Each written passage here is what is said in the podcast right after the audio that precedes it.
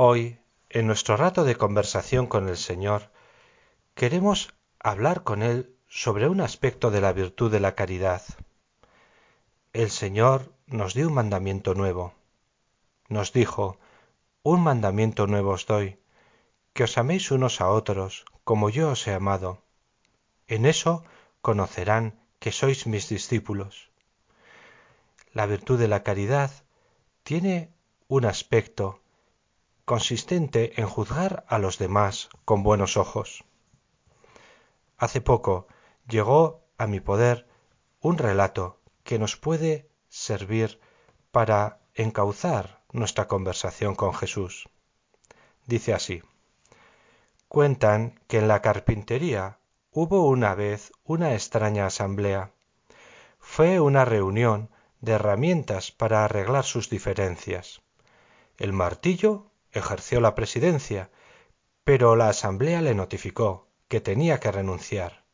La causa hacía demasiado ruido y además se, pasaba el tiempo golpeando.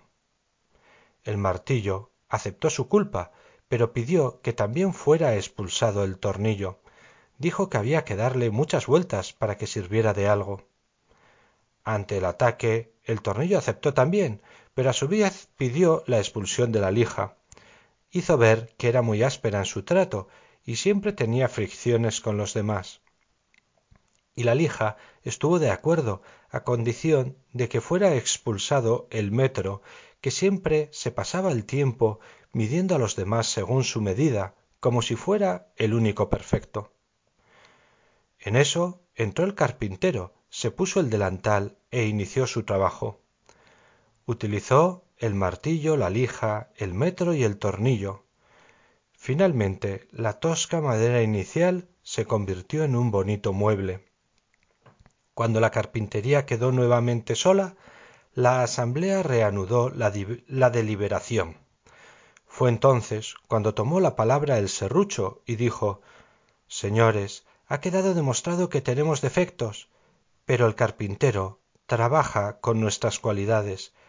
Eso es lo que nos hace valiosos. Así que no pensemos ya en nuestros malos puntos y concentrémonos en la utilidad de nuestras buenas cualidades.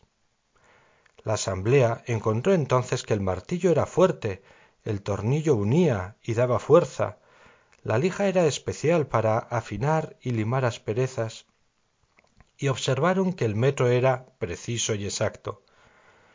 Se sintieron entonces un equipo capaz de producir muebles de calidad. Se sintieron orgullosos de sus fortalezas y de trabajar juntos. ¿Ocurre lo mismo con los seres humanos?